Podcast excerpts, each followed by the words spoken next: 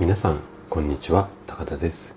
このチャンネルは元営業マンで今は整体院の院長というちょっとね変わった経歴を持っている私があなたにとって人生で3番目に大切な場所。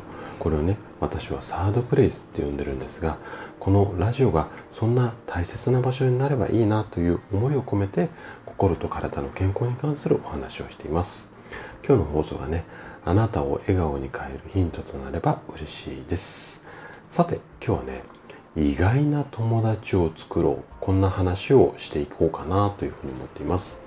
で、えっと、今回もねえっと、50代の君に伝えたい50のこと、このシリーズなんですけれども、えっと、このシリーズはね、えっと、心と体を整える。こんなことを意識しながら、えー、生体院の院長をしている私が、もう一人の自分に語りかける。まあ、こんなスタイルでこう放送を展開しているんですね。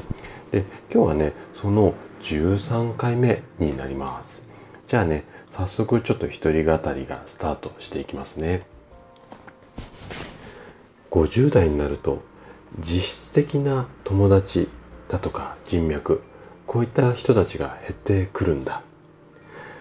会社でねそれなりの役職についていれば例えば年賀状のような季節の挨拶も多いと思う。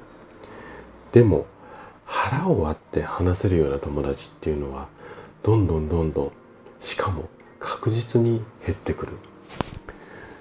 定年などで会社を去る60代ぐらいになってくると年賀状すら少なくなってしまう。見せかけ上の挨拶だったり名刺の数だけが増えていく。これがね50代の現実なんだよ。だからこそ50代の人脈で大切なのは数じゃないんだね。じゃあ何が大切だか君にはわかるかい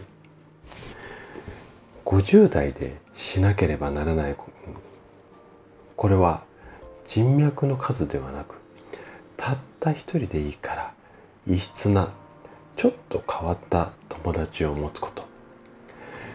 自分とはね全く違う世界観を持っていてバックグラウンドも違う友達をたった一人でいい。こんな一人が作れるかどうか。